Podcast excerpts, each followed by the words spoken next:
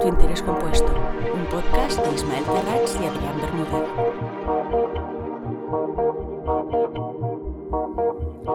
¿Qué hago si me toca la lotería?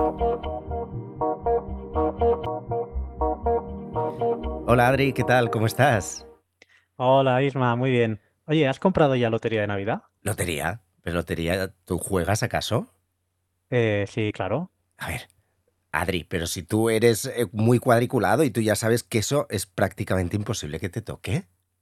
Bueno, gracias por el cumplido de cuadriculado, no sé cómo tomármelo, pero bueno, a ver, tampoco es que juegue mucho. Yo he de decir, no sé si, no sé sinceramente cuánto es normal jugar, pero bueno, yo juego los típicos compromisos, ¿no? Estoy en algunas asociaciones y compro lo típico, comprar la lotería de ahí, algunos comercios y bares que suelo ir, entonces, pues bueno, pues juego estos números y ya está. Ay, cuéntanos el secreto. ¿Qué harías tú con todo ese dinerazo que te tocaría si te toca el gordo? ¿Qué, me- qué harías? Bueno, sinceramente, no sé, yo poca cosa. Como que poca cosa. A ver, no es tan dinerazo, tampoco da para tanto. A ver, por décimo me parece que son, si te toca el gordo, 400.000 euros. Mm, ¿Tanto se te queda Hacienda? Bueno, tampoco es relevante, pero bueno, es el 20% de lo que supere 40.000 euros. O sea que te queda al final más o menos unos... 328.000 euros si no he calculado mal. Ya veo que llevas los cálculos. Entonces, 328.000 yo creo que sí queda para bastante. Bueno, a ver, para algo da, pero para prejubilarte, decir voy a vivir de este dinero, ya te digo que no da. Mm, ahora se me ocurren dos preguntas. Eh, primero, ¿cuánto necesitarías para poder dejar de trabajar? Y segundo, ¿tú dejarías de trabajar? Porque no sé si dejarías de trabajar con lo que te gusta trabajar. No, no, esta no es la A segunda. ver, bueno, sí, es verdad, me gusta trabajar, me gusta mi trabajo, creo que a ti también, se nos, nos gusta nuestro trabajo, creo. Vaya. Sí, que nos gusta, Entonces, sí. eh, yo sinceramente no dejaría de trabajar, pero aunque, sinceramente, aunque no me no necesitara el dinero, yo creo que seguiría trabajando. A lo mejor ya te digo, a lo mejor diría, oye, no media jornadita y ya, ya estaría, ya estaría bien. Pero vaya, eh, la primera pregunta me habías dicho que cuánto necesitas para poder dejar de trabajar. Bueno, lo que quiero saber es cuánto necesitas una persona en, residente en España, pongamos, para dejar de trabajar y vivir más o menos bien. Y, no y- y si- o si me toca el gordo en la lotería, Es que ¿dónde meto este dinero? ¿Dónde, de- dónde- ¿Qué hago con este dinero para que me, para Mm. que, para que me cunda? Pues mira, casi voy a empezar por la última, por la última pregunta, porque es la, porque luego a partir de la segunda puedes responder a la primera. A El qué hacer con ese dinero no tiene una fácil respuesta. Lo que sí que hay que tener claro, seguramente muchos habréis leído eh, el tema de que mucha gente cuando le toca la lotería se arruina. Y es por una mala gestión de ese dinero, porque creemos que 300.000 euros es mucho y no lo es. Pensad cuánto gastáis al año. Sea, dices, no, es que no gasto. Tú suma tu alquiler o hipoteca, las, todas las facturas. Piensa que esos costes suben, ¿vale? Que hay inflación. Si tienes hipoteca fija, no, pero alquiler sí. Eh, las facturas de luz, de agua, el súper, restaurantes, etcétera. Eso es un pastizal. Si además luego te lo gastas en un pedazo coche que vale 50.000 euros, piensa que los costes de un coche son altos y cuanto más caro el coche, más gastos va a tener. Y son costes fijos. La gasolina es fija, el seguro es fijo, el seguro de un coche no es lo mismo tener un Dacia que tener un Ferrari. El seguro no va a, no va a costar igual, igual que el seguro de la casa. No es lo mismo el de una mansión al de una, un apartamento de 50 metros cuadrados. Entonces, al final 300.000 euros hay que ponerlo muy en perspectiva, da para lo que da. Ver, no me voy a quejar yo de 300.000 euros si me tocaran, pero, pero hay que entender que para vivir la vida loca no te va a dar. O sea, me estás diciendo que si yo tengo 300.000 euros ahora mismo ahorrados, no puedo dejar de trabajar gracias a los intereses que me puede rentar esos 3.000 euros, eh, 300.000. No, no. A ver, em, lo que tú estarías buscando es que la lotería te permitiera ser eh, lo que se llama in- IF, independencia financiera, conseguir la independencia financiera, o en inglés, que está más curtido este tema, el movimiento FIRE, FIRE, Financial Independence Retire Early. Y Para mí es lo que es eh, vivir de rentas de toda la vida. O sea, sí, vivir de rentas. vivir de rentas. Vale. Entonces, tú piensa, a ver, eh, ahora no tengo calculadora en mano, cosa rara en mí. eh, piensa, a ver, 300.000 euros. Vamos a ser realistas. Sí. Si tú le sacas un 4% anual, el 4% de eso será, si el 1% es 3.000, 12.000 euros y eso resta el impuesto anual.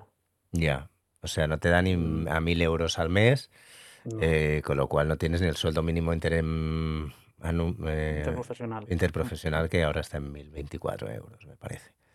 O lo quieren subir a No, mil. ahora mismo sinceramente no me Sí. lo sé, pero sí. Entonces. ¿cuánto necesito para, para ser financieramente independiente? Pues no tiene una respuesta única porque dependerá de tus costes. Y yo también digo, hay que ser realista. Hay gente que cuando... Hay un caso, no voy a mencionarlo porque es popular en internet y además, Hmm, eh, bueno, tiene muchísimos seguidores, aunque si hay alguien que sigue mucho el tema de las finanzas, eh, lo conocerá al momento que lo describa. Hay, hace unos años una persona se hizo relativamente popular en internet con miles de seguidores porque dijo que está muy amargado en su trabajo que, y ponía Mm. el tema de trabajar en una oficina, tal, no sé qué, no sé cuánto, súper fatal. Y por fin le habían salido los números de la independencia financiera y que era accesible para todos. Esto vendió, Sí. se creó su blog. Em, esta persona ha ido vendiendo mucho la moto con esto y ha ido a podcasts, ha ido a, ha ido a canales de YouTube, etcétera, salió en prensa. Y yo siempre esto lo he visto como un poco vendehumos, porque, a ver, primero de todo, no tienes por qué odiar tu trabajo, porque tienes que vender que eh, trabajar es malo. A mí me gusta mi trabajo y para mí no es un suplicio, para mí no es esclavitud, ni mucho menos. Me gustaría, a ver, sí que es verdad que a lo mejor 40 horas a la semana no te apetece trabajar. Esto creo que todos estaremos de acuerdo, que si pudiéramos trabajar 20, trabajaríamos 20. O lo- creo que lo compramos todos. Segundo, que a mí trabajar me hace sentirme realizado, pero es que además el hecho de que de- decir que es accesible para todos o dar a entender eso como mínimo no es justo, porque mm, con un, con un salario muy bajo, si tú trabajas de cajero en un supermercado, dudo que vayas a conseguirlo algún día, porque para poder ahorrar mucho, invertir mucho, vas a necesitar ganar mucho. Todo es así. Entonces, luego además, eh, esta persona yo siempre digo que se ha cambiado de profesión, porque ahora lo que hace, vende una membresía carísima y vende cursos a punta pala. Digo, a ver, comprando este pastizal a la gente que quiere seguirte, pues si eres independiente financiero, Ya. ¿para qué lo haces? Entonces yo siempre digo que es un tema vende humos, es uno de los tantos vende humos de las redes. Que luego habrá gente que me podrá criticar y me dirá, ¡hala! ¿Cómo has dicho esto de este, de este, de este chaval? Y no sé qué, no sé cuánto. Vale, bueno, es mi opinión. Mi opinión se ha, cambiado de profesión. O sea, no, no es independencia financiera. Me vende la moto de que es independencia financiera, pero no lo es.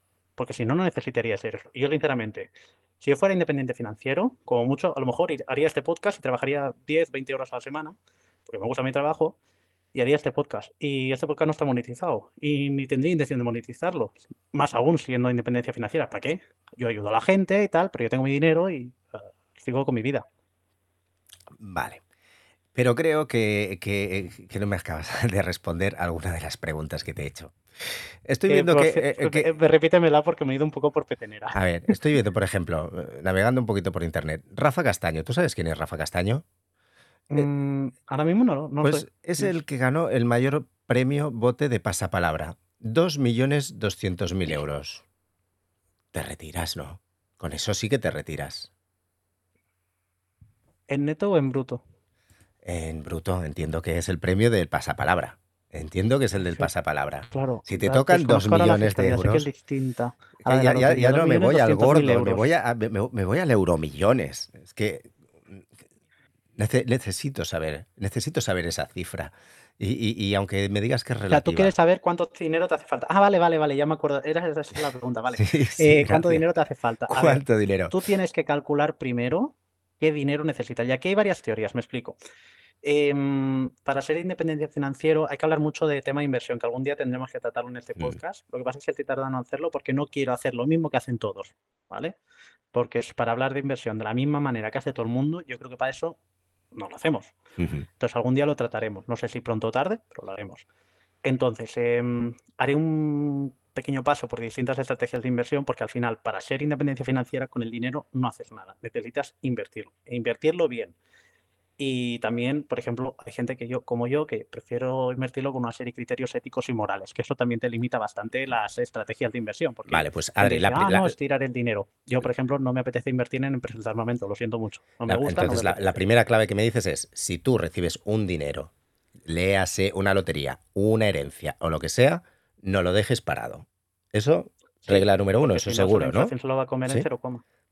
Aunque fueran dos Sí. millones, la inflación, eh, habrá un momento que eso, dos millones, no será tantísimo. Vale. Claro, a ver, esto, mira, estoy en el ordenador, voy a irme un momento al IPC, calculadora IPC. Si cabe decir que es la primera vez que hacemos el, el- el podcast en de manera. Cada uno está en su casa, ¿eh? Y, y son las diez y Sí, media de la noche, que no está mal, ¿eh? Para, para grabar un Vale, podcast. el Instituto Nacional de Estadística no funciona, estupendo. Oye, eh, a ver, Si peta el sistema Bueno. ya. no me funciona, no funciona, eh. no. Bueno, vamos a, es que claro, ahora me has fastidiado. A ver, a la actualización de rentas, vamos a, no, no, no, se ha caído, se ha caído el Instituto Nacional de Estadística. Bueno, da igual, eh, dos millones de euros, ¿no? Dos millones de euros. Sí, claro, neces- es que necesito el anualizado. Necesito el anualizado. Pues te lo puedo calcular simple, pero anualizado necesito montar un Excel y ahora como que no voy a montar un Excel. Pero bueno, No, no me montes un Claro, Excel es ahora. esto, lo, esto no, lo, no lo teníamos previsto. Es que claro, eh, esto es lo que ¿Y pasa qué tenemos cuando... previsto aquí? ¿Qué tenemos previsto? Bueno, Bueno. pero no pasa nada. Es que, es que también es verdad. Yo- eh, yo- Nosotros tenemos un guion y luego este guion es muchas veces papel del váter, que es lo que ha pasado, ¿vale? No pasa nada, porque es lo que pasa cada capítulo. Bueno, eh, el tema de la, la inflación se lo comería, ¿vale? No tengo ahora una, calcula, una calculadora para hacerlo buena, pero al final tú piensas que la inflación se te lo va a comer. Eh, cálculo sencillo. Eh, mil euros ahora es miseria. En el año 2000 no lo era. No sé, no sé si yo tampoco, yo era pequeño, pero vamos, mil euros sonaban como mucho dinero. Sí, no, no, tener un sueldo de 166.000 pesetas, que serían los 1.000 euros, era sueldo de directivo, ya te lo digo ahora. Sueldo de pues ahí directivo. es donde voy. Mm. ¿Cuánto? Y no estamos hablando de tanto tiempo, es decir, si yo tengo 31, yo tengo 31 años, Ujú, y estamos hablando de una diferencia de unos 20 años, Mm. cuando yo tenga 51 años, esos 2 millones eran a lo mejor es la risa. Ya. Y pensar que ahora mismo venimos de una inflación de dos cifras, de 10%. Ujú. Entonces al final se te lo va a comer.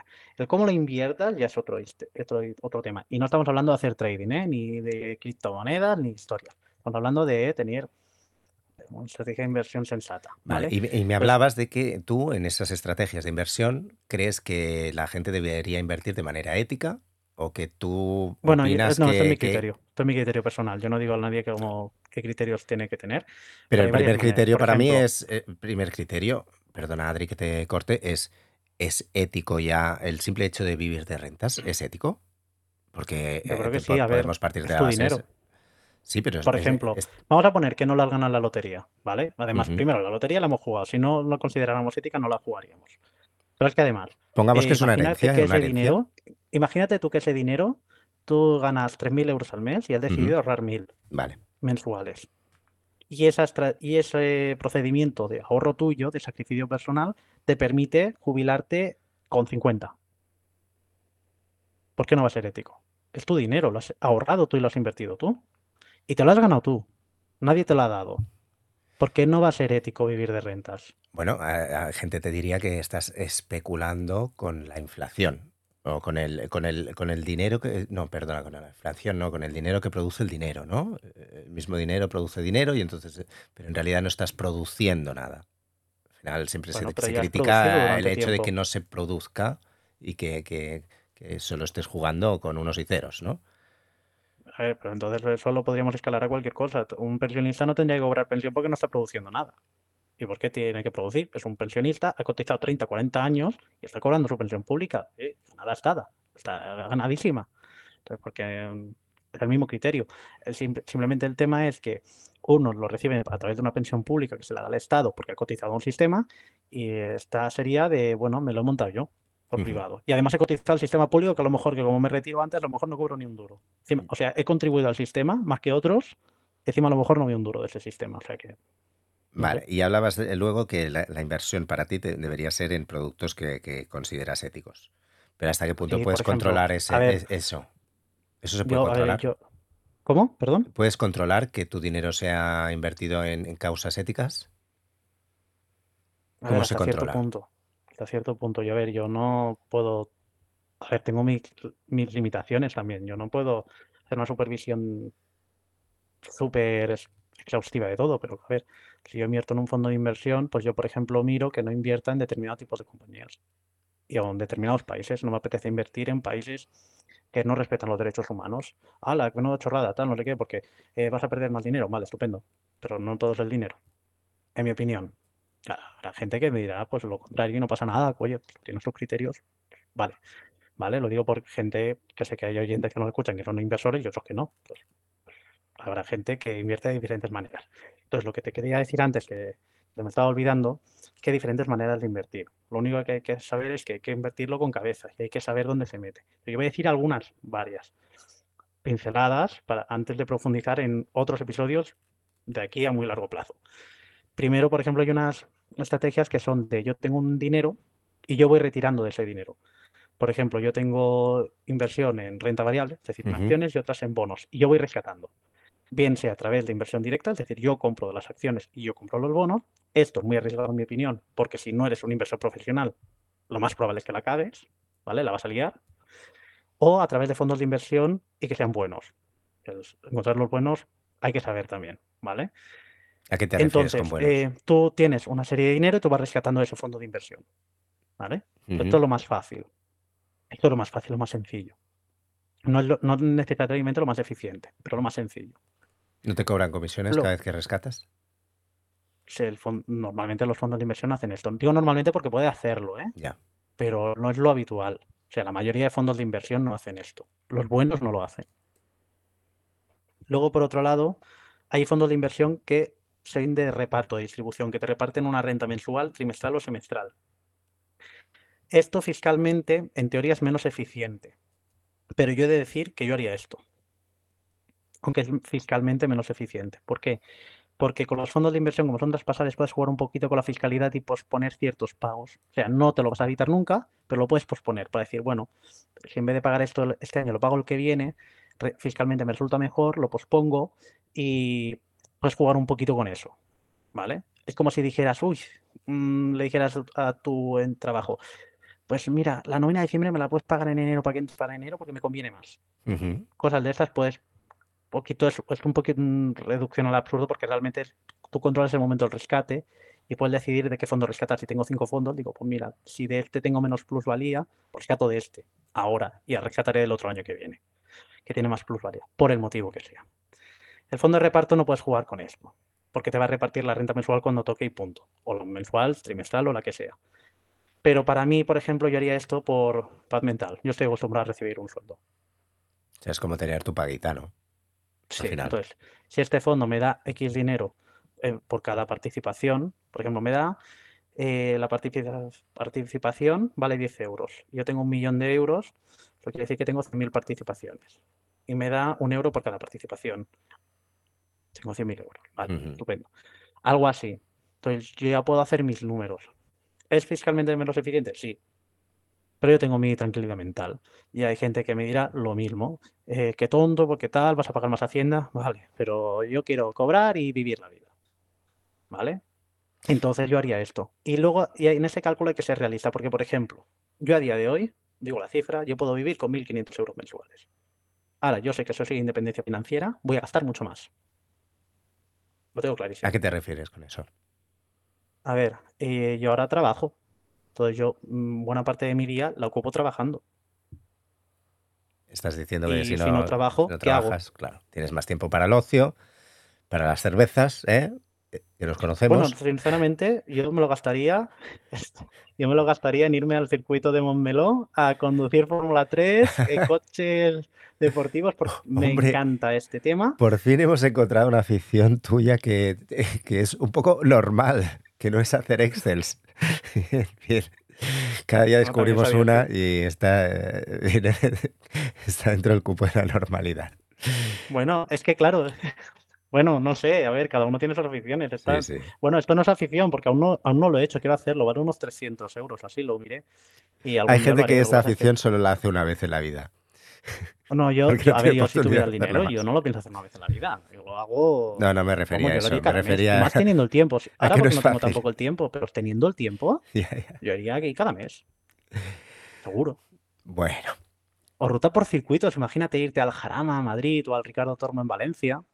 Bien, bien, bien, bien.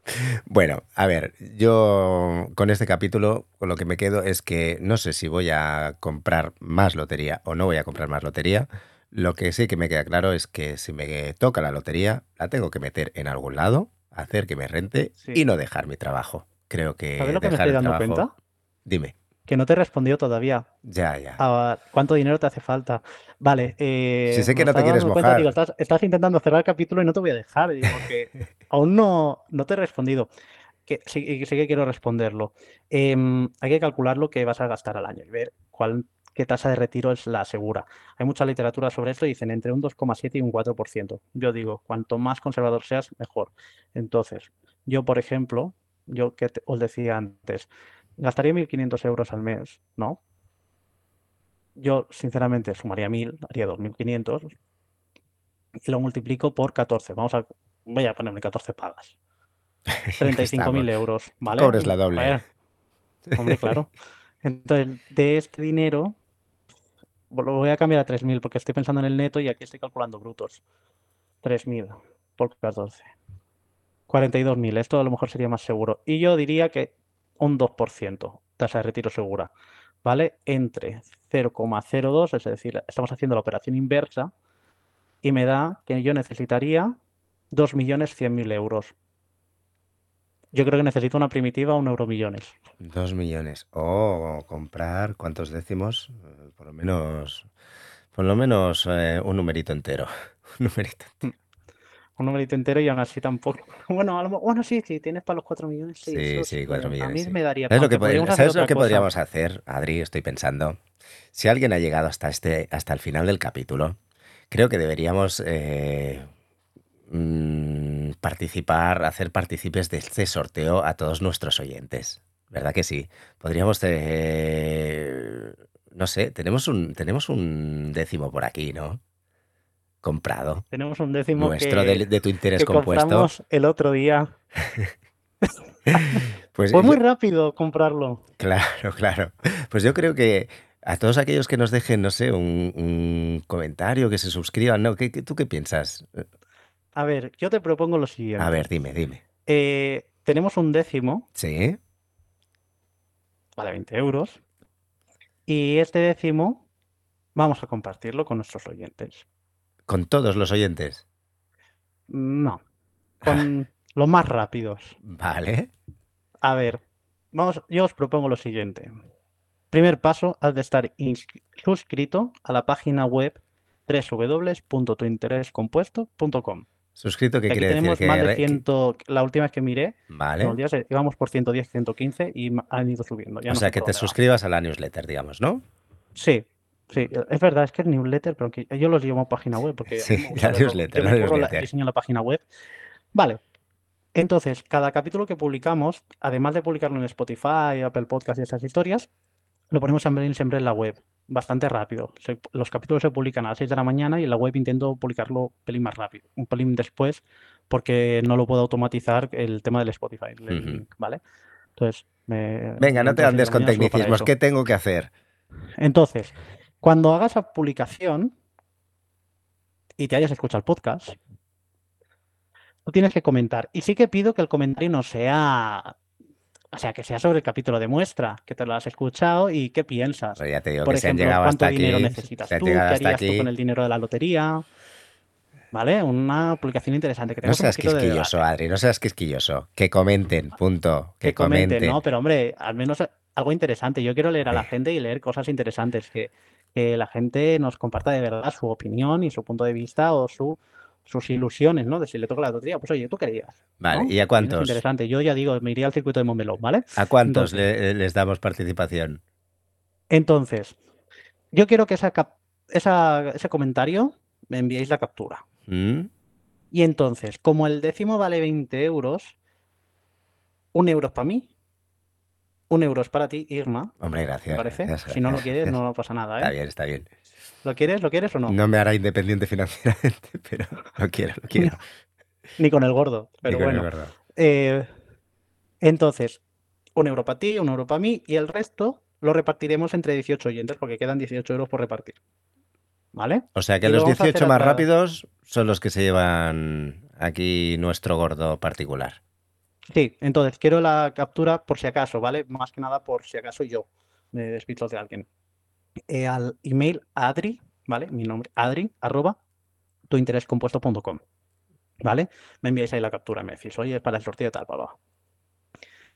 Y que sea el mismo email, ¿vale? Que con el que estáis suscritos, sí que os pido esto, ¿vale? Para poder cotejar. Entonces, em, lo haremos a través de la aplicación Tulotero, ¿vale? Hemos creado un grupo y en la aplicación Tulotero estará el décimo, ¿vale? Te meteremos en el grupo, luego meteremos el décimo, ¿vale? Cuando ya esté todo, veamos que está todo ok, pues eh, pondremos el décimo. Entonces, yo aquí os hago un par de recomendaciones. Primero, si, eres miembro de Travel Club y tienes puntos y no estás registrado en Tulotero, por 10 puntos, que es miseria en Travel Club, los que ya lo utilizáis ya sabéis que 10 puntos es como una risa, ¿vale? No, sé si llega, son, hablamos de céntimos de euro, eh, recibes una participación de 2,50 euros, ¿vale? Eh, si no, pues eh, cuando me mandéis la captura, si quieres, me pedís mi código y os mando mi código y a ti te dan un euro y a mí un euro, ¿vale? Como queráis. O si tenéis algún amigo que tenga tu lotero, pues pedís a vuestro amigo, seguro que os hace más, ilusión pedírselo a vuestro amigo que a mí, ¿vale? Pero bueno, eso ya ah, lo que queráis.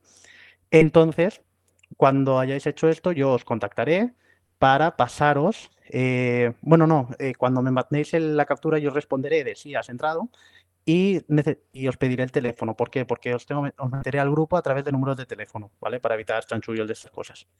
¿Vale? El teléfono solo lo utilizamos para esto, no se comparte con nadie, nada.